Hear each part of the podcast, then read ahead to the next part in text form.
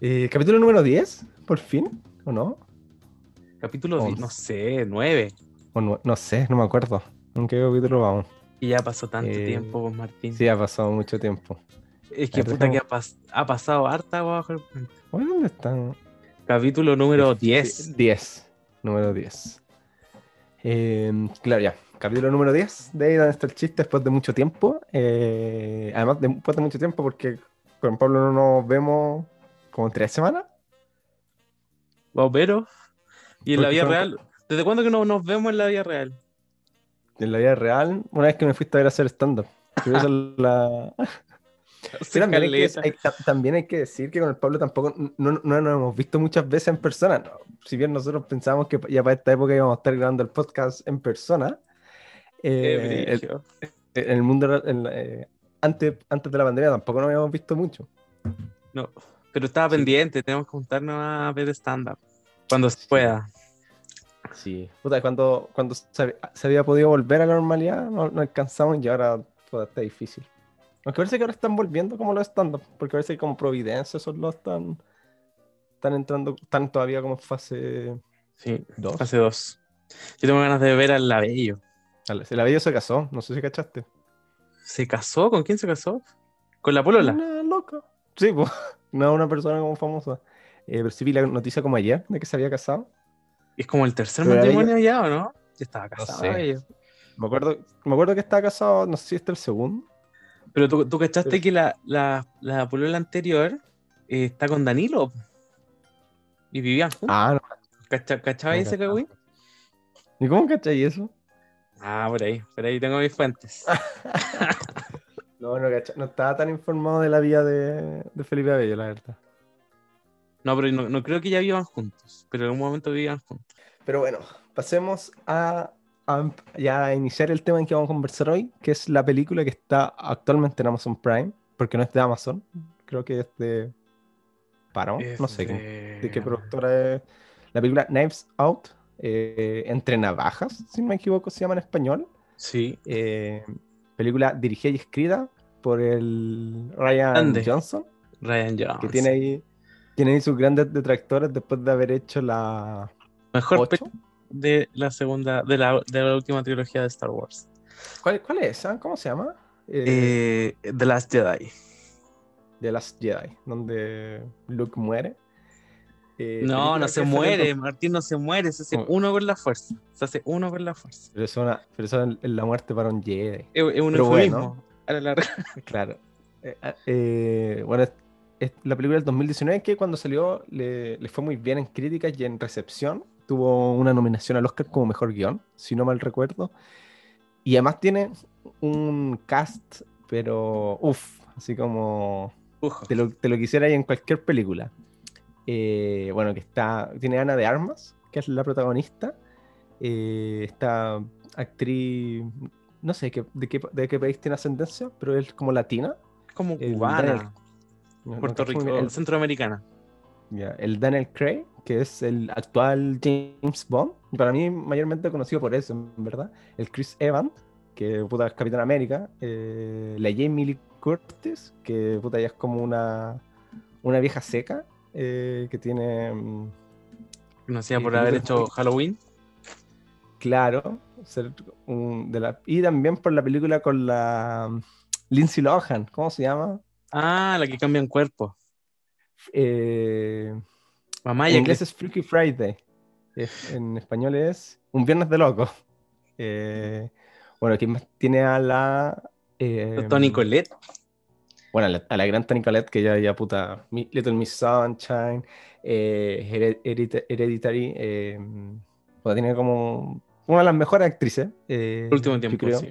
Sí. En la Katie Steinfeld, eh, el actor que sale en Atlanta, que ahora salió en Judas and the Black Messiahs. em, también sale en Get Out, si no mal recuerdo. Eh, pero puta que también es como un seco. Em, ¿Quién más está en el cast? Muy Viejo, famoso. El viejo que hace de viejo eh, también es un viejo seco, pero no me acuerdo dónde lo he visto antes.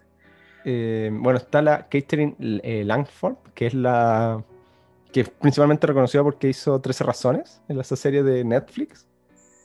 Eh, ¿Quién más? hasta la, la Ricky Lindholm, que no, es tan famosa, pero una comediante gringa que siempre hace como papeles muy pequeños en las sitcom. Siempre es como la polola de turno de algún personaje una sitcom, como, y que es muy, como igual bien chistosa. ¿Cómo se llama?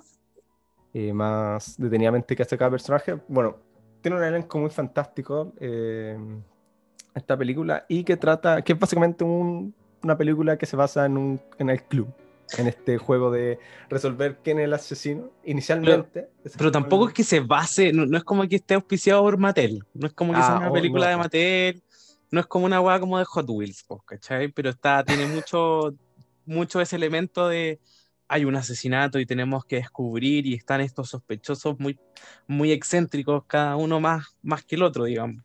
Claro, pero también es que porque si bien el, el recurso como narrativo, como de, del asesino en la sala, es súper claro. común. Eh, Hateful Eight también lo usa, por ejemplo, una película que es como hace poco, que también tiene como este, este estilo del, del club, de este juego. Eh, el ambiente y como la temática de la historia es muy, muy apegado como a esta lógica del... Porque, bueno, el club tampoco es como Creo tampoco es algo original, pues, sino es como una idea como que también viene de las novelas, como estas novelas de misterio, del detective, del asesinato, y fue el mayordomo, como que tiene todos estos elementos la película Knives Out también, pues, ¿cachai? Que le hacen asemejarse mucho como a este eh, formato que puta, puede ser reconocido con club. Que diferencia, porque hay otras que también funcionan mucho como en el elemento de el asesino en la sala o el, o el impostor en la sala, eh, que hace Tarantino, por ejemplo, con... Eh, Reservoir Dogs y con eh, Hateful de este personaje que tú no sabes quién es realmente y que se va estirando la atención en base a eso. Bueno, esta película funciona con eso. Aunque tampoco es tan así realmente, porque esos son los primeros 30 minutos. Esta parte la vamos a hacer sin spoiler. Eh, que la película parte eh, donde nos muestran que el patriarca de una familia de como unos millonarios, muy, todos muy excéntricos, eh, Ojo se ha suicidado. Millonarios porque el loco era un gran escritor de novelas de, de fantasía y de misterio. Sí, de misterio. Entonces, en el fondo, de misterio mayormente, más que fantasía, creo. No es que la familia sea millonaria, es que él es millonario y eh, la familia le ha chupado el dinero a más no poder. Sí, pero también, eh, como de cierta manera, algunos personajes, algunos hijos de este millonario se han hecho como una cierta fortuna. Si bien, eh, por ejemplo, el, el hijo menor es como un, claramente un, solo está ligado al negocio del papá. La hija mayor, eh, que la hace la... Um, Jamie Lee Curtis. La Jamie Lee Curtis, eh, ella, por ejemplo, se ha hecho su propia, su propia fortuna, que o, e igual se ríen, porque es como, me hice mi fortuna de cero, te hiciste tu fortuna de cero como con un préstamo de tu papá de como 8 mil dólares, pues como... Eh, claro. Pero claro, pues hay como varios personajes que están en esta familia, bueno, que está la hija mayor, que es la Jamie Lee Curtis, que está casada con otro loco, que administran como un... De, me acordé de Brujas. ¿Te acordáis de Brujas? Como que era sí. como que el, el, el, loco que se, que se muere eh, tenía mucha plata, po, y como que lo mataron y tampoco sabe, se sabe quién es. Me acordé de esa wea. La versión chilense. Claro, son como las versiones chilenses como este estilo. Pero bueno, está esta familia con el patriarca eh, que muere y eh, se suicida, se corta así como el, con un cuchillo. Sí, y Lekit Stanfield, eh, que es como un policía, eh, empieza, eh, tiene, tiene, este caso donde básicamente dice que aquí hubo un suicidio y no pasa nada. Pero Daniel Craig, que es Benoit Blanc, que es un detective así como muy famoso en esta historia, eh, lo han contratado para investigar este caso, porque al parecer no fue un suicidio, sino que es un homicidio, o algo raro pasa. Entre eso está Ana de Armas, que es Marta Cabrera, que es la enfermera que cuidó en, como en los últimos años a, a, este, a este jefe de la familia, que se llama... Déjame buscar el nombre. Bueno, y la Ana de mm. Armas era como la persona de confianza de este caballero. Harlan. Harlan. Y, y, claro, como que era la única amiga que tenía el loco, porque la mina eh, honestamente y genuinamente era sincera, pues, ¿cachai? No era alguien interesada y, y, estaba haciendo su pega y se llevaba bien con el caballero. Sí. Además de que ella padece eh, un problema estomacal de que le impide mentir. Cada vez que ella miente, vomita directamente.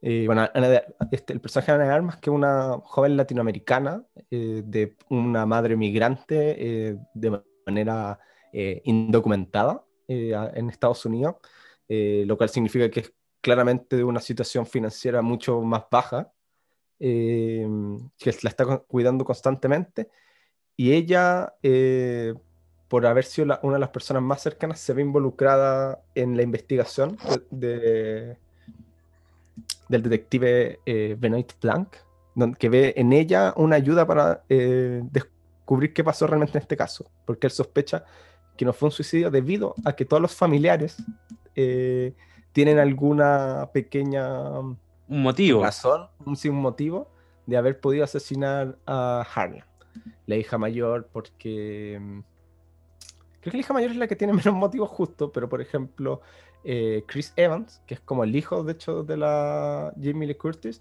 eh, se peleó como la última noche con él, eh, el hijo menor se peleó porque lo iban a despedir y ya no iba a tener plata, el personaje de la Tony Colette eh, ya no iba a recibir como la herencia que le está dando este caballero, todos se han peleado con él. ¿Ah? Porque la Tony Colette ya se lo, se lo estaba cagando con plata. Sí, pero le, iba a dejar de, de, dar dinero. Entonces todos estos personajes tienen una razón y ahí empieza como la historia, pues, como hay un misterio de, que hay un asesinato. Eh, pero este misterio, entre comillas, es resuelto a los 30 minutos de la película. Básicamente a los 30 minutos nosotros ya sabemos quién asesinó a, este... Al, a Harlan. A Harlan. Eh, que eso hace muy interesante yo creo que la película como como partiendo de la base, porque uno dice, uno cuando empieza la película dice, ah, esto va a ser como el caso de misterio, que era el asesino. Eh, Vamos a ver al final. Sí, pues, en especial porque al pareciera que Ana de Armas es como la persona como con menos motivo, por dónde va a ir, eh, y si va a funcionar al fin y al cabo con la misma lógica de generar como el suspenso de quién es el asesino, pues, ir viendo como las distintas pistas, eh, para llegar a la resolución del caso. Pero a los 30 minutos nosotros ya sabemos quién es la asesina rápidamente. Eh, lo cual hace como que el, uno, uno pensaría como, oh, que fome, ya es el misterio, y no, pues, porque logra que el verdadero chicle que está estirando de, de tensión la historia es que el, el, asesino no sea descubierto por el mismo detective. Ya, yo creo que ahora vamos a empezar a hablar con spoilers, porque ya es más difícil como no hacer spoilers de, respecto a eso. Así que si no han visto la película, recomendamos ir a verla. Eh, encuentro que ya es igual contar mucho, haber dicho que a los 30 minutos sabéis quién es el asesino, pero tampoco es tanto. Eh, es, larga la, es larga la película, eso sí. ¿Son como dos horas? Son como hora y tanto. No, pero no, no, es tan larga, son yo. No sé. A mí se me hizo un poquito larga. Eh, Veanla de día. ¿Voy a decir algo? No, eso. Veanla de día. Dura 2 horas 10. Está, bueno, como dijimos en Amazon, bueno. Y a los 30 minutos ya nos dice rápidamente quién es la asesina, que es el personaje de la eh, Ana de Armas, debido a que ella asesinó sin querer, básicamente, a Harlan, eh, debido a un malentendido con unos frascos que le tenía que dar de medicina. en vez de darle eh, paracetamol, le dio morfina. ¿Cachai? Y le dio morfina en exceso, como una cantidad que te mata como en 10 minutos. Eh, que eso y hace que la historia entre como en una fricción constante porque Lana Armas es la que está, es como el Watson, se viene a convertir en el Watson del detective, eh, que además como un detective supuestamente muy reconocido, Benoit Blanc, como muy seco, y ella principalmente como una, un personaje que no puede mentir, en todo momento es muy chocante. De hecho, después de estos 30 minutos, cuando ya nos dicen quién es el asesino, los siguientes 10, 15 minutos tratan de que esta, la Ana de Armas tiene como que ocultar las huellas del crimen, pues como que la incriminan. Claro, porque en el fondo eh, se dan cuenta de la situación con el Harlan y, el loco le dice, mira, yo sé que tú no, yo sé que no lo hiciste a propósito, fue una equivocación, ya es demasiado tarde, me voy a morir. Eh, y, para que esto parezca piola, para que a ti no te hagan nada, esto va a ser como que yo me suicidé, ¿cachai? Y ahí la Ana de Armas va como a borrar todas las huellas para que no, no quede rastro. Igual es muy interesante, pues, porque el personaje de la Ana de Armas eh, tiene que hacer esto como, como, como su última opción en medio contra su voluntad, porque ella nunca, cuando ella eh, como asesina a Hart, ella le dice, no, primero a la como urgencias para que vengan a verte, igual, pese a que es como imposible que lo salven a esa altura. Y este güey le dice, no, como tus papás son indocumentados, como si, si saben esto, cagaste. Entonces, como que él la obliga como a, a meterse como en un, en un, rollo criminal, muy como novelístico, como que, que, es muy de la mano de Harlan, que es como un escritor de novelas de misterio y asesinato.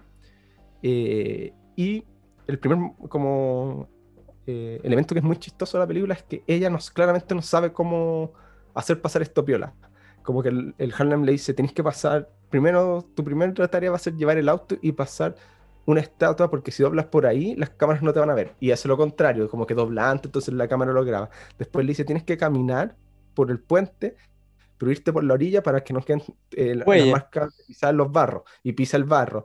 Eh, después, como le tenéis que subir, rompe una hueá cuando va a subir, eh, deja barro como en la alfombra, como que deja muchas marcas que van haciendo muy interesante porque que ella logre ganar como este desafío como de no irse a prisión al fin y al cabo, ya que estamos hablando con spoiler, porque después sabemos que en verdad ella no es la asesina, Em, el detective, Benoit Blanc, le dice, tú no ganaste porque seguiste las reglas de Harlem o, como reglas equivocadas. Tú ganaste porque era, fuiste como... Buena persona, una cosa así. Buena persona, como eres como fiel a tus principios. Claro. Como, y, ahí se nota el tiro, pues como que ella es muy, muy genuina constantemente en el hecho de que no está cómoda con esto, como, como con la idea del asesinato. Que es como un, un, elemento muy entretenido de ella, como de, de, su personaje, que además es un personaje que no puede mentir. Eh, ¿Qué más? Bueno, a mí me causó mucha gracia como el personaje de Benoit Blanc, porque igual es muy chistoso. Como que uno está acostumbrado a ver a Daniel Craig siendo James Bond, pues, ¿cachai? Siendo, teniendo personajes como ya, como detective, ¿cachai? Como puta, verlo en la chica del dragón tatuado, muy serio, ¿cachai? Un hombre así serio, pues, de, de, carácter y de semblante, eh, puta, muy sereno, pues y ahora es todo lo contrario, porque el loco igual es como bonachón eh, y al mismo tiempo tiene algo como de, no como de chabacano, así como de, como, no sé cómo explicarlo, ¿cachai? Pero el loco sigue siendo muy seco, pero es muy, es como astuto, ¿cachai? Es como un viejo zorro igual, pues, ¿cachai? Es que igual la película es como que entiende como el, eh, no tomarse tan en serio tampoco lo que está, el género al que está refiriéndose. Igual es como un poco como una burla del género en sí mismo, pues porque el detective es súper... Sí, pues porque el detective está súper satirizado o, no sé, tal vez más que satirizado es como muy... como demasiado clásico, como en este género, pues como entonces lo hace sentirse chistoso en el, en el 2020, en el 2019, ¿cachai? Si lo veis como eh, en esta, como a esta altura, estos personajes son chistosos. Lo mismo pasa con el resto de los personajes, pues como, por ejemplo, el personaje de la Tony Colette, que es como una cuica hippie con plata, es como un personaje así como demasiado ridículo, o incluso se, se ríe un poco de los mismos como personajes como de la, de nuestra como momento histórico, como el pendejo nazi, que es como de ultraderecha, pero la familia como que intenta ocultar eso, no es que sea nazi, sino que es como está políticamente activo. Y es como la niña que... Me encima pegado el teléfono, pues, ¿cachai? como los de ahora. O, la misma como... Eh, que es la hija de la Tony de hecho, que es como una activista por el otro lado, pues como de izquierda, feminista, que todos se ríen de la carrera que está estudiando porque dicen como estudia marxismo en poesía feminista contemporánea, una carrera que obviamente no sirve para nada, como que... Estudia, eh, ellos lo estudian Gómez Milla. Claro, pues como muy Juan Gómez Millesco. Eh, la, bueno, la hija mayor, que es como esta mujer como dura, como con plata, que no va a dejar nada, el hijo, que es como el vengativo, que, está, que es la oveja negra, eh, alejada de la familia, todos los personajes como que componen a la familia, incluso el, mismo como eh, Harlan, son como una... Una caricatura. una caricatura de, de, este género, pues, que hace que sea mucho más hacen que sean chistosos y mucho más fáciles de llevar, pues porque la película no se toma tan en serio. En verdad, si la película se tomara muy en serio, sería como latero, como ver esto, como, bueno, ya he visto esto muchas veces, pues en cambio, al ser como algo más cómico, es como más fácil, a, la vez que tiene un muy buen guion. Porque todos los giros, que como lo, no sé, pues como los tres giros importantes que tiene la película son muy buenos pues, y como poco esperables, por así decirlo. Pues, claro, como que a pesar de que uno ya a, la media hora ya sabes quién fue el que lo asesinó, igual la película te sorprende en el último momento, pues, ¿cachai? igual tiene ese factor sorpresa que uno pensaba que no iba a tener, pero que sí tiene. Bueno, incluso de hecho, la última escena, que es cuando Benoit Blanc descubre el asesino real, o la persona que está como detrás de la muerte, al fin y al cabo, más que tal vez un asesinato como tal, eh, es súper ridículo también, pues cómo lo va haciendo, pues cómo te lo va contando. Es súper... Eh, como el detective Conan. Es como el detective Conan. o como los detectives en general, es súper exagerado. Eh, ya estaba en la escena del crimen en ese momento, pero eso no prueba nada. Pero eso conecta con la siguiente pista y como que va contándolo todo demasiado, demasiado, ridículo porque es el género que funciona así, pues, ¿cachai? Pero no se toma en serio, pues, como que y eso hace que también Benoit Blanc, que este personaje que, del Daniel Craig, que como tú decías, que se sale un poco del tipo de personaje de Daniel Craig, que siempre es más rudo, más... Como que en sus películas él siempre tiene que ser como eh, excesivamente rudo, pero sin salirse como al, al, punto de ser cómico o no tomarse en serio. Aquí el Daniel Craig no tiene que tomarse en serio su personaje, pues eso, eso le da la libertad de que en estas escenas donde habla, donde es como medio Sherlock, como, como un detective así como mucho más más conocidos, se sientan como medias cómicas, pero como bien hechas, como que son, se sienten libres, como que tienen la libertad para hacerlo. Incluso cuando está, hay un personaje muy bueno que es como, eh, porque está, hay dos Pacos, está el, el, el, ah, la Kate Steinfeld, y hay otro Paco que no sé quién es el actor, la verdad. Y ese es como un Paco que le gusta, pues que le gustan las novelas de misterio, que conocía a la persona que está muriendo. Entonces, cuando el Daniel Craig va contando como los giros de la historia, él está así como, oh, como asombrado, como maravillado. Porque, y eso lo hace mucho, mucho más divertido, porque una película como más clásica de este género, eso no se hubiera dado, pues, y no hubieran dado como esas libertades, como frescuras de aire. Pues. Cuando, cuando las cosas se toman tan en serio, a veces tampoco es tan entretenido. Pues. Eh, que algo que ya he contado, por ejemplo, lo, que le pasó a Breaking Bad en algún momento. La primera temporada de Breaking Bad le fue bien, pero no le fue tan bien. Y Breaking Bad tuvo un repunte cuando aparece Saul Goodman, personaje que hace Bob Odenkirk, porque eh, le quitó la excesiva seriedad que tenía la, serie. Porque eh, Saul Goodman, si bien es un personaje súper importante para lo, lo, que tiene que ver como con el lavado de dinero y como toda la organización criminal en la que se van metiendo, Saul Goodman es un personaje cómico al fin y al cabo, que hace Bob Odenkirk que es un comediante en sí, eh, y que le, da, le quita como esta intensidad eh, eh, excesiva y aproveché mucho más los momentos de intensidad de la serie, pues porque... Y sin ser ridículo, pues, ¿cachai? Sin ser sin, sin, ser un humor burdo, pues, ¿cachai? Claro. La personalidad del, del mismo weón. Porque funcionan como en el, en el, universo, pues, porque, por ejemplo, en Breaking Bad tenéis, no sé, pues las escenas donde eh, Walter White tiene que asesinar a dos personas con una camioneta para salvar a Jesse Pickman. Y, y en volar en el siguiente capítulo tiene una escena con Saul Goodman que alivia toda la tensión que hemos tenido. Pues y es súper importante como aliviar las tensiones para que los momentos realmente tensos que, que necesita la serie se sientan mucho más tensos. porque si no va a ser como, sí, porque si no va a ser, si todo es tenso, no sentir la tensión, sí, es como todo es tenso, nada es tenso. Aquí igual pasa un poco eso, pues como igual tiene esos momentos de tensión o momentos como que cae como en, la, en el estereotipo del, del género que está tomando, pero sin ridiculizarlo. Eh, pero al tener como muchos momentos como más cómicos, más livianos, se siente todo mucho más tranquilo, pues, como mucho Por ejemplo, cuando nos cuentan cómo Ana de Alma está involucrada en la muerte de Harnam, porque en verdad no la asesina como tal, eh, es esa parte, como, no, pues, pero ahí está todo hecho como contención nomás. No hay, no hay risas, no hay. No se salen como del universo. Ahí está todo, todo se toma muy en serio en ese momento, pues, ¿cachai? Que es súper necesario. Eh, y después pueden venir en otros momentos, como esos puntos también son súper importantes de saber cómo utilizar momentos de comedia y momentos de tensión en, en algún producto y en general, pues como hay una web que me, que me gustaba harto de Friends, y que a muchas otras personas no les gusta, por ejemplo, es que estén, cómo están utilizados los momentos de tensión. Yo encuentro que cuando Friends necesitaba contarte algo triste o algo tenso, eh, lo hacía súper correcto. Quitaba la comedia por completo y se volvía un drama.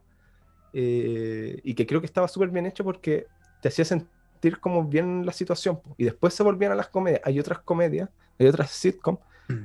que se olvidan de eso. Y todo es comedia. Incluso los momentos tensos intentan meterle un chiste, intentan como que, como que pierda un poco eso. eh, y que como que a mí me molesta mucho, eh, que son generalmente las sitcoms más como, más como clásicas, como de, la...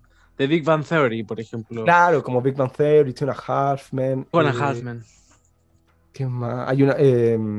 New Girl, por ejemplo, también tenía ese problema que yo la encontraba que era muy chistosa, pero no sabía tener momentos serios. Como que igual es necesario, pues como que una historia no puede transcurrir solo en la comedia o solo en el drama. Necesita como un equilibrar las cosas. Sí. Que es lo que tiene esta, esta historia. Bueno, me gusta ese análisis de que de repente si todo es tenso, nada es tenso y después si todo es comedia, como que ya uno como que queda así en una línea, pues, ¿cachai? Eh, sí, pues. Así que bien. Sí, de, sí. De hecho, pienso en The Office, que la estaba viendo de nuevo unos capítulos y, hay, muchos momentos emotivos en muchos capítulos, pues, ¿cachai? Como que de repente uno dice, ah, The Office, pura comedia, pero, pero hay momentos súper, más que momentos tensos, momentos súper emotivos, ¿cachai? Con ciertos personajes. Sí. Pero por ejemplo, mira, ahora me acuerdo de algo que nos dijo el, Luis Slim, gran fan de The Office, para que no lo diga yo como en contra de The Office, pero el Luis Slim me acuerdo que, dijo que un momento que no le gustaba la serie, un momento que encontraba que estaba mal utilizado el chiste, eh, ¿cómo es? What, eh, That's what you said. Sí, ese chiste de Michael Scott que lo usa dos veces que son en momentos tensos. Pues cuando se está despidiendo por última vez y que su última frase es eso. Y creo que después cuando vuelve a ver a Dwight por primera vez, que yo no he visto ese capítulo cuando vuelve a ver a Dwight. Eh, cuando aparece de nuevo, para la boda. no seguí viendo, pero lo que ves como, él dijo como que no le gustaba eso porque eran momentos tensos, pues como que el chiste, sintió que el chiste estaba fuera de lugar, pues. ¿Y qué pasa? Pues como, en ese caso de Office le pasó, pero claro, pues The Office tiene muchos momentos que sí son como, eh, como que se olvida la comedia, pues no sé, pues Jim y Pam besándose por primera vez, no hay chiste. Ah, sí. es solo un drama, incluso se usan muy pocos diálogos en esos momentos, que es algo que también pasa acá, pues cuando... Eh, Ana de Armas se da cuenta que asesinó a, a Harlem, como que los diálogos de Ana de Armas son solo sollozos, básicamente, como solo rupturas del personaje, más que eh, podría estar diciendo como cosas como súper despierta y como que perdería como la, la autenticidad de, la situación. Em, otra cosa muy, muy buena que tiene la, la película eh, son como las pequeñas pistas que te va dejando, que uno no las nota hasta que terminó la película.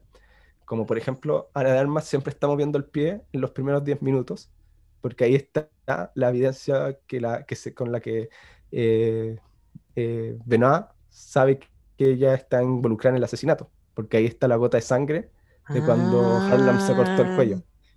Y Ana en los primeros 10 minutos solo mueve las piernas. Tú la viste, y está moviendo la pierna todo el rato. ¿Para que no, lo miren o no? ¿O por, no, por el nervio por el nervio, pero eso es un mensaje a la película, porque después eh, Bernal le dice que él siempre supo que ella era parte, ella desde, él desde el minuto uno sabe, porque tiene una gota de sangre en la zapatilla, y ahí te muestran la gota de sangre. Y si tú fijáis, los primeros 10 minutos, la nada más está moviendo los pies todo el rato, cuando está sentada.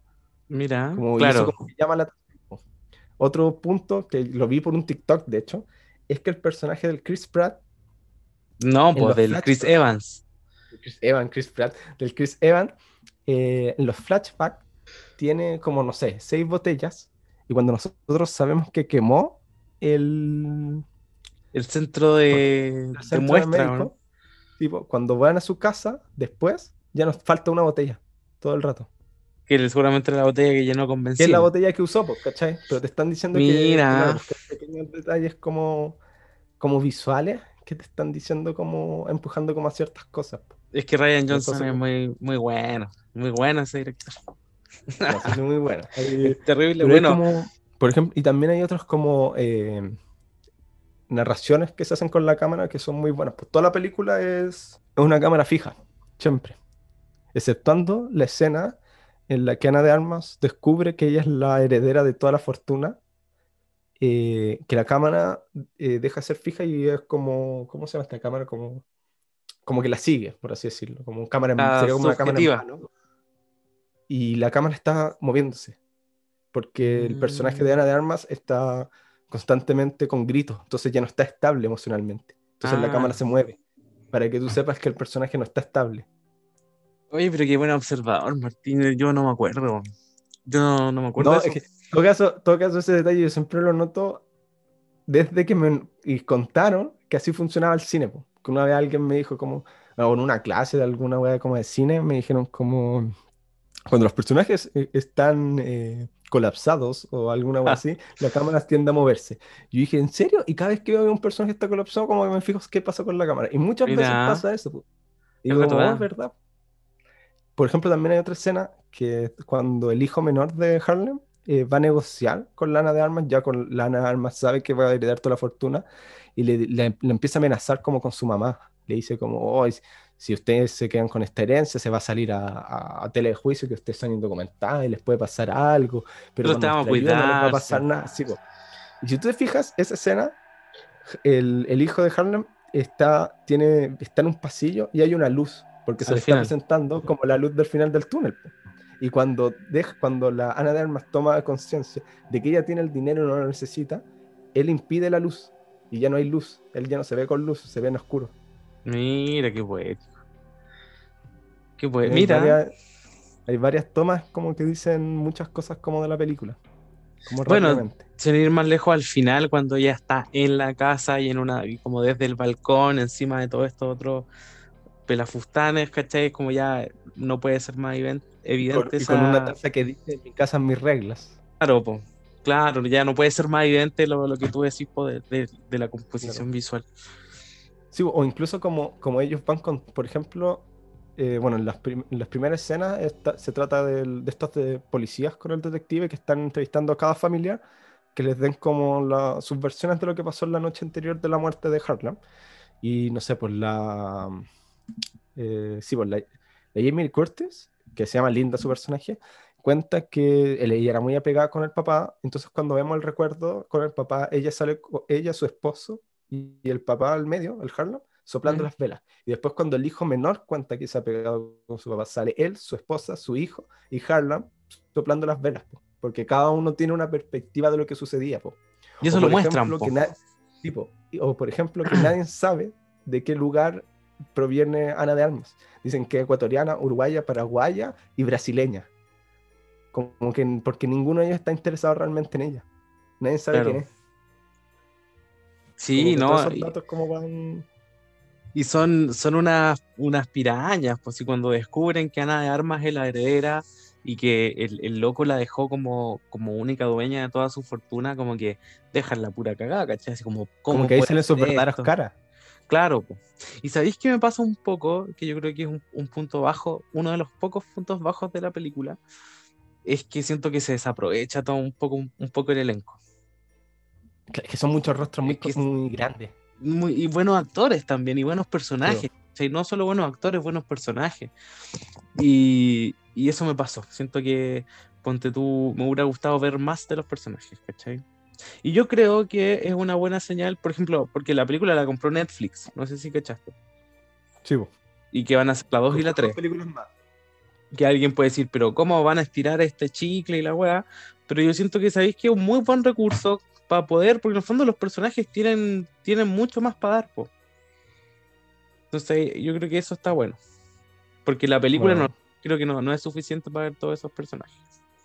Sí, pues que igual, hay- claro, pues eso pasa que todos son muy buenos actores, como los personajes son entretenidos en general, pero obviamente la historia tiene que centrarse en un punto, que es más como Ana de Armas y, este detective que está en un constante choque como de el gato y el, Y el el ratón. ratón, po. Como, sí, pues como yo, yo te voy a, si te logro pillar o no, que igual también el mismo personaje de Benoit, Benoit eh, está como constantemente, porque él viene, a- a- primero él es contratado sin saber que él lo contrata, después al final de la te dicen que él, que él lo contrató, eh, pero en todo momento como que no entiende el caso, como, por- como que no se siente ent- entendido, porque se da cuenta que aquí hay algo más allá que un suicidio, pero no sabe quién es, como por dónde va, por qué lo contrataron, y constantemente está como él pensando sobre la marcha lo que está sucediendo. Y como que solo Claro. hasta el final él logra como entender como el parámetro completo, pero a, a diferencia de otros detectives, él en toda la película nunca tiene, tiene el sartén por el mango, ¿cachai? Como que él nunca, Claro. él nunca le está como... Como James Bond, por así decirlo, que siempre se está. Claro, él nunca lleva la, él nunca lleva la delantera en el caso, hasta más o menos como al final.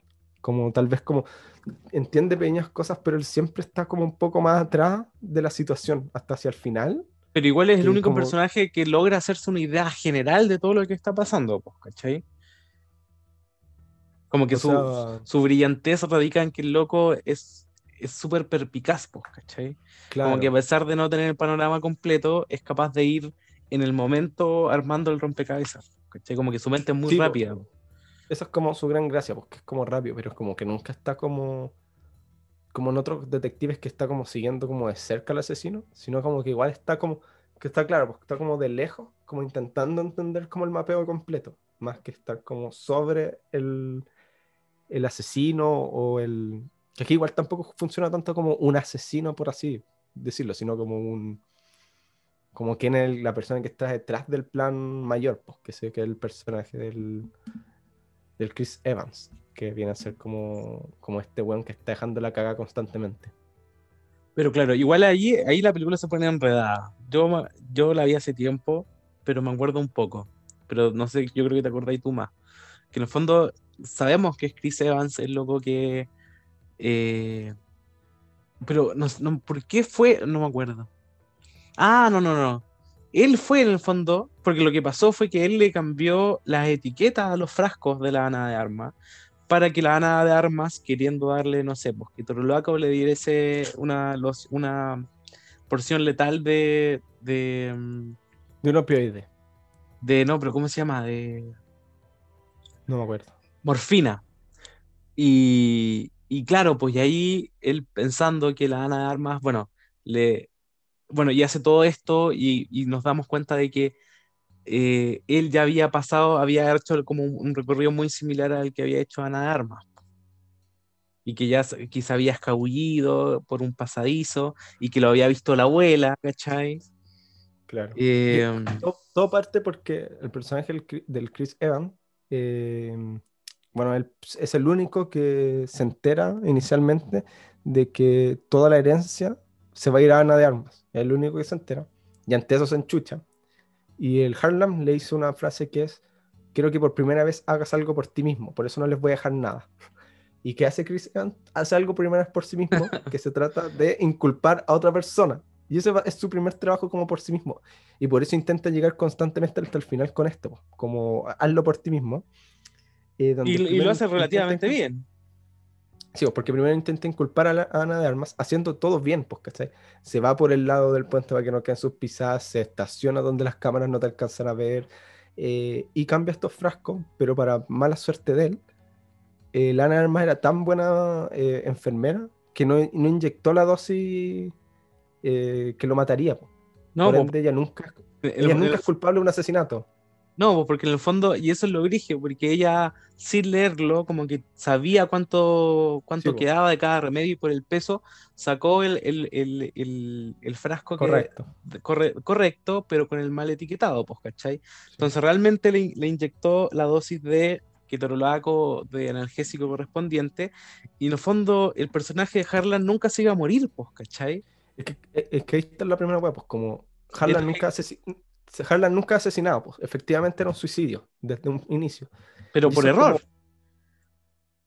Claro, pero un suicidio, pues, y que eso es lo primero que el, que el cristiano tenía como hacia el final como a su favor, pues como él no ha hecho ningún, él no era como él no tenía ningún crimen al fin y al cabo en sus manos, pues, porque él no, no asesinó a nadie, como los únicos crímenes que tenía eran como quemó, ya, quemó un, un local como de medicina, pero él mismo dice, bueno, con mis buenos abogados yo me voy a salir de ahí, como que el único crimen que después comete es asesinar a la otra como, que es como la mucama de la casa. Sí, pero ahí lo que pasa es que la Ana de Armas como que le dice, no, mira, se murió, ¿cachai? Y ahí como que el Chris Evans dice, ah, buena, ¿cachai? Como, como que confiesa un poco que él había matado, pues cuando esta mina no se había muerto en realidad. Y después, para más remate, frente a todo el mundo, agarra un cuchillo de la silla, que es como la seña, es como ya el clímax de la película, un cuchillo y te vas viendo que se tira sobre la ana de armas, va a entrar el cuchillo en la piel y era un, un cuchillo de utilería, po, ¿cachai? Y la weá no puede ser más chistosa porque la weá como que. No sé y... y no la puede matar, po, ¿cachai? Sí, como que. Mm, y se que eso es como, sí, que eso es como lo, lo, entretenido como que estamos diciendo, que la película va teniendo como tres giros importantes, que ya el primer giro sabemos que era el asesino rápidamente Después tiene el giro de que ya la Armas como que se aburre como y dice ya como que me voy a entregar. Y el último giro que es saber que detrás de todo esto está Chris Evans constantemente, que después que de hecho le está manipulando como la Ana de Armas cuando se empieza a dar cuenta de que eh, Harlem no, no, fue asesinado como con los medicamentos, sino que realmente se suicidó y eso se lo caga porque todo lo que le está haciendo constantemente es para que la Ana de Armas pierda toda opción de heredar como la plata, pues, porque si ella está em, tiene relación con el asesinato de Harlem, pierde todo De hecho. Pierde como la, la, plata que le van a heredar, pues, como no pudiste heredar si asesinaste como la persona que te está heredando, como, como, como que cagaste. Sí, eh, y eso es como... Y, por eso el, el, Daniel Craig dice que lo salvó a ser buena persona, pues, porque ella es la que salva a la mucama, que en el fondo ella sabía quién había, que, que Ana Armas era inocente porque ella tenía el resultado de la, de la autopsia, ¿cachai? Que decía que no, en el fondo no había morfina. Eh, y, y, eso lo la termina salvando. Chivo.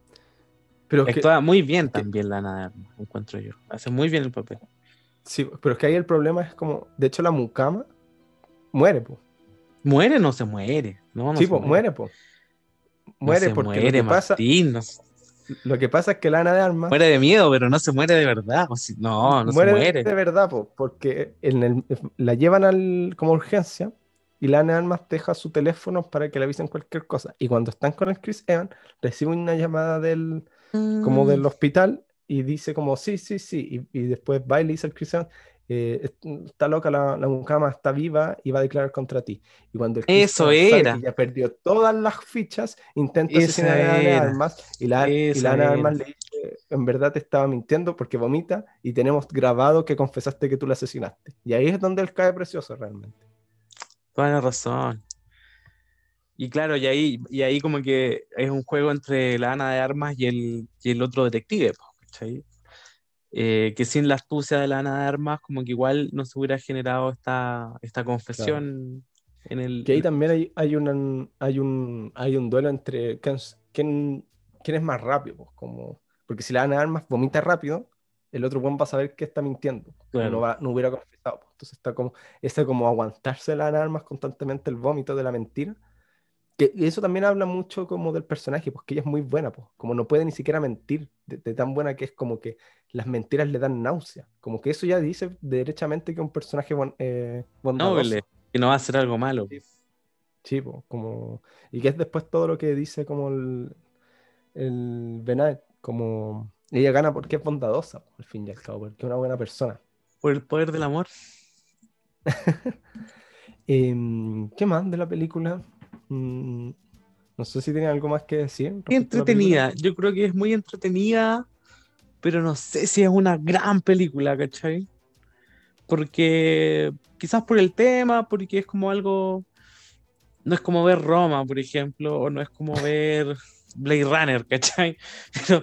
Pero, pero, es muy entretenida. Claro, sí, yo creo sí, como que su gran beneficio es como el hecho de que es divertida de ver constantemente con este elenco que es como maravilloso. Eh, y como yendo un poco como hacia el futuro, porque claro, pues tú antes estás diciendo que está confirmado que Netflix compró dos, dos versiones más, pues como la 2 y la 3 de Knives Out, que en verdad queda como en la duda de qué va a tratar, pues porque por un lado están las personas que me incluyo, decimos como, porque chucha van a estirar el chicle?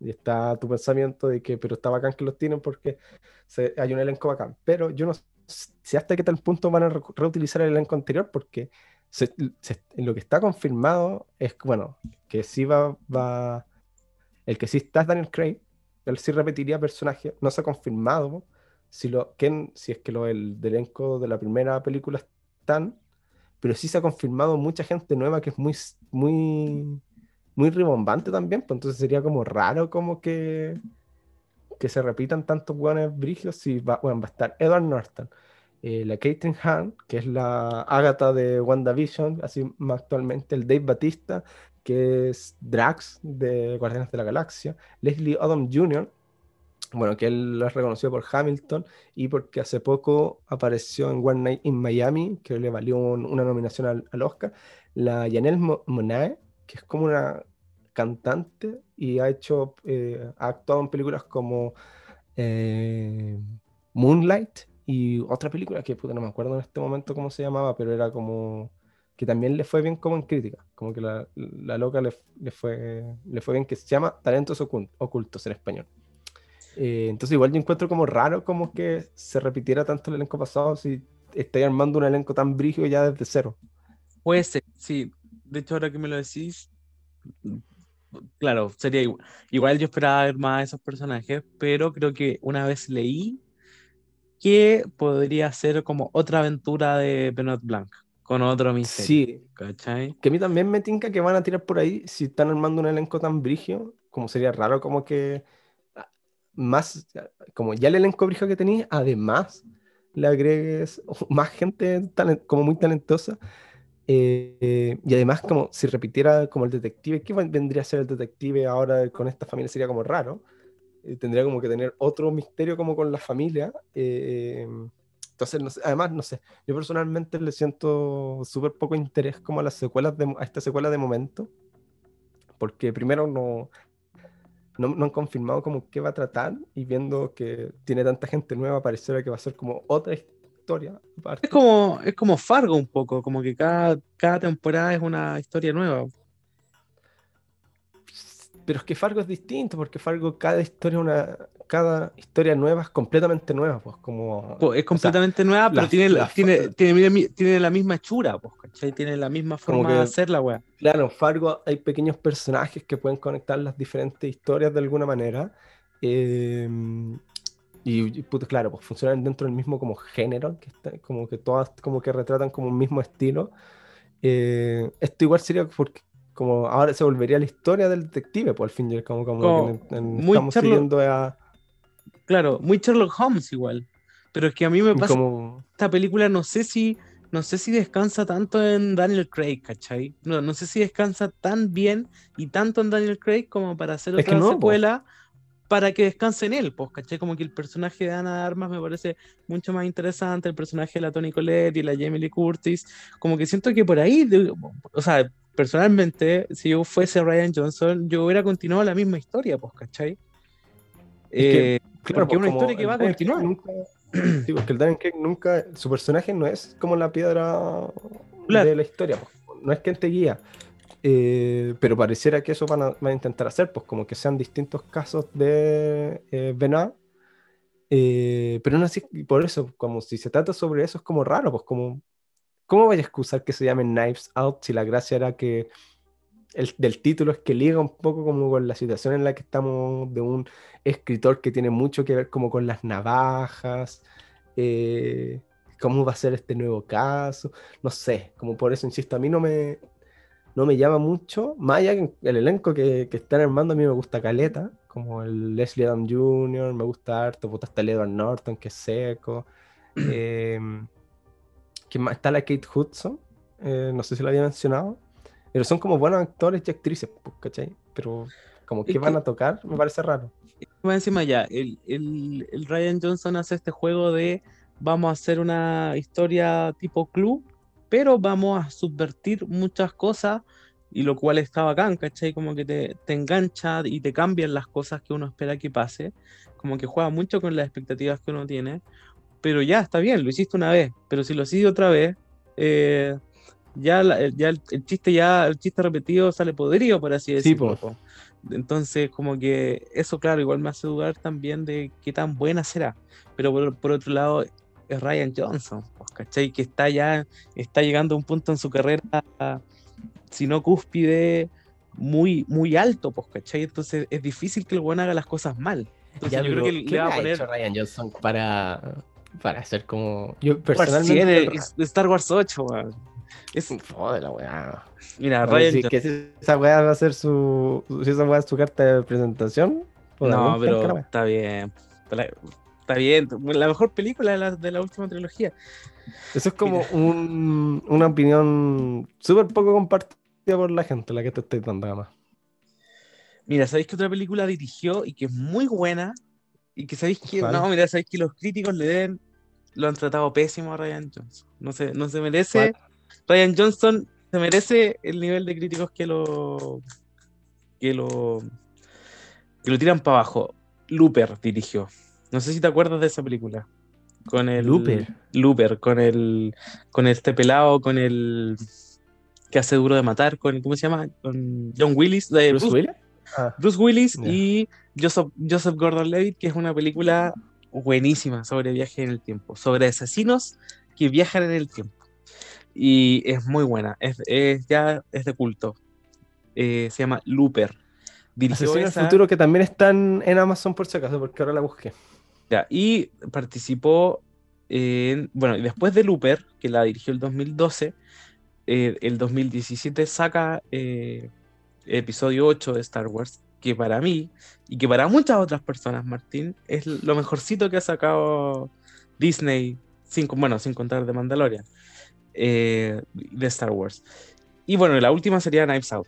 Es verdad, tampoco tiene una gran carrera, pero yo digo que está llegando ahí a, a sentarse un, po- Mm, un- poco en el podio. creo que le falta, le falta mucho camino como para... No, pero se la está jugando. Estas Pero películas se, yo no- se está jugando el Yo pellejo. no he visto Looper, yo no he visto Looper, la voy a ver Ah, para tener una, una opinión más acertada. Pero mira, en IMDb, mira, aquí sacó, aquí sacó un buen currículum. Tiene tres capítulos de Breaking Bad que son Ozymandias, que puta una joya.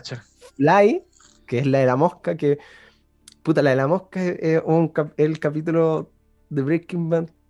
Es como, yo creo que es el mejor capítulo de Breaking Bad porque en las personas genera una discusión tan grande que yo encuentro que esa weá es como demasiado bacán. Que la gente. o Igual que el episodio 8, igual que el episodio 8. No, el loco es un visionario.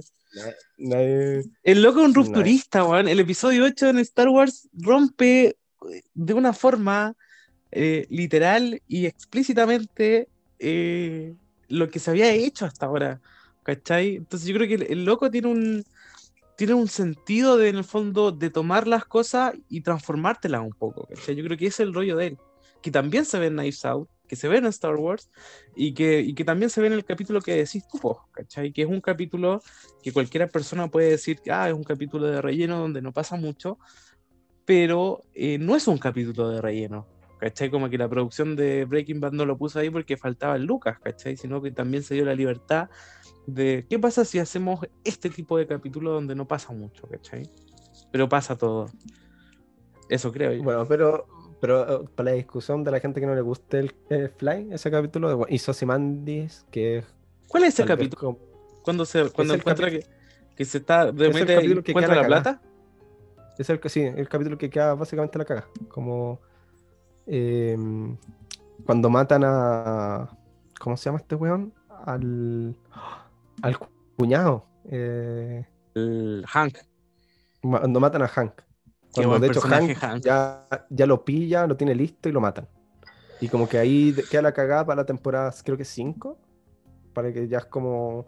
Que se, creo que se llevan a, No, creo que eso pasa de hecho en la última temporada, que se, después se llevan al Jess y como. Cuando ya abre como el, el- el último camino de bifurcación de Breaking. Tú ves, yo me imagino que ves Better Call Saul, ¿no? Sí. Ya a propósito que abrimos este podcast a otro género, yo opino que deberíamos hacer un capítulo de Better Call Saul. Sí, yo creo que eh, lo vamos a hacer, pero estaba esperando un poco como. Que estuviéramos más cerca del estreno de la nueva temporada. ¿Cuándo se estrena? Podríamos comentar el primer capítulo. Qué serie ¿Ah? más buena, weón. Es que yo creo, lo, lo que yo estaba pensando era como esperar que estuviéramos como relativamente cerca de la, del estreno de la nueva temporada, como para hacer un, un capítulo retomando como todo lo que ha pasado, Claro. como para dejar más fresco. Eh, no sé cuándo se estrena, sé que el proceso de producción creo que estaba más o menos listo. O sea, Todavía no la el graban. proceso de producción, Ah, el de. proceso de grabación estaba más o menos listo, así como, como que no le quedaba mucho, pero nos, nos- creo que todavía no está como confirmado el estreno. Pero Pero hay que ver, si no, Es que esa weá debe tener una postproducción más larga que la mierda, bueno, más la última temporada. Ay, qué del serie. final de ver calzón. Eh, pero eso, el futuro de Knives Out, yo en verdad algo que siento que eh, siento que además es como algo que nadie pidió, Nadie pidió justo. que nadie pidió, pues entonces tú igual que como, pero ¿por qué van a sacar? Nadie pidió una secuela de esto, como quedamos bien como con la primera película, como A lo mejor el Ryan, trabajo. el Ryan Johnson tiene buenos guiones nomás, pues, ¿cachai? Dijo, mira, mire, mire papi Netflix, tengo estos dos guiones, usted me pasa la plata, yo le hago éxitos de taquilla. Películas ganadoras, ¿cachai? Si Netflix compró dos películas que tienen serias aspiraciones. Aunque bueno, Netflix ya saca tanta weá. Sí, pero Netflix saca muchas cosas, como no sé si, si ellos piensan así. No sé, vamos a ver. Tampoco, yo creo que igual compran un poco porque Knives Out le fue bien, como más. Lo que le fue mejor, yo creo que es como crítica y como taquilla dentro de lo que era. Porque en premios, premios como tal, tampoco le fue tan bien. Como que fue igual muy pasado. Siento que fue más pop, fue como más popular que como de culto, slash, claro. Eh, cinéfilo. No, pero Looper sí está en esa categoría. Qué buena película. Lo voy a ver. Tenéis que verla. Lo voy a ver. ¿Sabéis qué otra película vi el otro día? Que me dijeron que era buena, que yo no encontré tan buena. Em, It Follows. ¿It Follows? No la cacho. Follows, que es como una película de terror. Eh, que igual es buena, tiene buena foto, a mí me gustó la foto, eh, pero no es tan buena. Pero igual es buena, tiene algo ¿cómo se escribe? It Follows. Como que te sigue. Ya. Eh, no me la callo. ¿Y sabéis qué otra cosa más he seguido viendo? ¿Qué? Parks and Recreation. Voy al capítulo 20 de la quinta temporada. Así que se viene ese pasemos, pasemos, a las recomendaciones. Esas son tus recomendaciones, Looper y... Looper, Looper, sí, Looper. Para que le, para que le vayan cachando la carrera, la mano al Ryan Johnson. Que están, que está en Amazon, ahí aprovechando que si, han, si vieron Names Out en Amazon, tienen ahí otra más, otra más para ver. ¿Tiene HBO Max? ¿Ah? ¿Se viene HBO Max también? Ah, sí, pues, al final de... Mira ya, hablando de HBO, yo voy a recomendar algo de HBO que se llama Mayor of eh, Easton. ¿Easton? ¿Easton? No sé cómo se sería bien. Mayor, como Mayor, que es el nombre de la personaje, eh, of Easton, que es una serie, uff, papito, 10 de 10. Mi rey. Nivel, nivel, nivel HBO. Que se trata sobre. Mm, es como una detective, como en un, en un, pueblo, en un pueblito como medio chico, como ¿De la Kate Winslet o no? Sí. Eh, y, y, todo inicia como con el asesinato de una joven como de, del sector que abre como una, una caída como de dominó, por así decirlo, de como descubrimientos como más o menos de lo que está pasando con este asesinato, eh, slash como saber quién mató a esta joven y por qué, eh, y como que va cayendo como muchos misterios, muchos giros constantemente y que la hacen muy buena, como de verdad la, la serie bueno, es más buena que la chucha, y una miniserie, es súper corto, tiene como siete capítulos. Hoy para mí eso es largo, de una hora. Pero, sí, pero tenéis siete capítulos en total que ver, pues, ¿cachai? No es como... Un compromiso también. Son más largos. Sí, eh, y nada, bueno, me gustó más que la chucha. Y hoy vi Loki, el primer capítulo que ya que se estrenó. ¿Salió? Sí. ¿Está bueno, está bueno? ¿Está bueno? Está, bien bueno, se ve bueno el futuro. De las, mira, siento que de todas las que ha sacado Marvel, esta, bueno, igual no vi la Capitán América y Falcon, no, el ah. Soldado del Invierno y Falcon, que a la gente no le gustó mucho. Creo que es olvidable. comparado con WandaVision, esta weá es mil veces mejor. ¿Y, ¿Y siguió viendo Bad Batch o no? Sí, me sigo viendo Bad Batch. Y que yo, bueno, igual la sigo viendo. Estoy, no he visto el último capítulo, sí, pero está piola, está piola. Como que yo siento que igual la quieren estirar un poco más. Sí, no ha pasado mucho. Sí, porque está muy lento. Pero Loki, el primer capítulo está súper bueno. ¿Dura 50 minutos el primer capítulo? No, menos, porque no son 50 minutos efectivos. Pero está bien bueno como, lo, como la idea de lo que van a tratar. Como que pareciera que va a conectar con eh, Doctor Strange and Está bueno. of the Multiverse. También tendría como una conexión porque aquí eh, se trata como estamos tratando como con los policías del tiempo del universo Marvel. Ya. Que ellos, se, ellos están constantemente trabajando en que nos hagan nuevas líneas temporales que hagan como un... De hecho ellos dicen como que no, que no haga un quiebre en el universo y no haya como un madness eh, multiverse, como un... Que puede se generen como estos multiversos que puede pasar, que está diciendo, está diciendo que va a pasar. ¿Sabes qué me acordé de la, de, la, de, la, de la policía vegetariana? De Scott Pilgrim. No sé si viste esa película. Sí, sí. ya, sí, la policía vegetariana. Pero por ejemplo, eh, ¿viste Gravity Falls? No, no la he visto. Puta. En Gravity Falls hay una policía del tiempo que es básicamente la misma de la de Loki. Siento que son la misma wea, al fin y al cabo. Eh, ¿Estás nada, diciendo que existe bien- un multiverso? No, pero está bien entretenido como la, la idea de, de Loki, por lo menos el primer capítulo. El primer capítulo lo encontré súper bueno, así como, como no se me hizo muy, no se me hizo latero, pues como cuando vi WandaVision. Oh, conchetumare, qué guay más latera. eh, estaba como súper entretenido y el capítulo nuevo sale este viernes, de hecho. Van a salir todos los viernes capítulos, entonces está bien rápido de ver. Le voy a decir al Migue si se motiva. Mi hermano chico. Así que eso, creo que con eso terminamos el capítulo. ¿Estamos listos? Sí, no sé, no, creo que no hay nada más que agregar. Dice Slim. Pero bueno, con eso, con esto terminamos el capítulo número 10 dedicado a Knives Out. Eh, no sé qué iríamos a grabar la otra semana, pero eso, nos despedimos. Adiós. Chau, chau.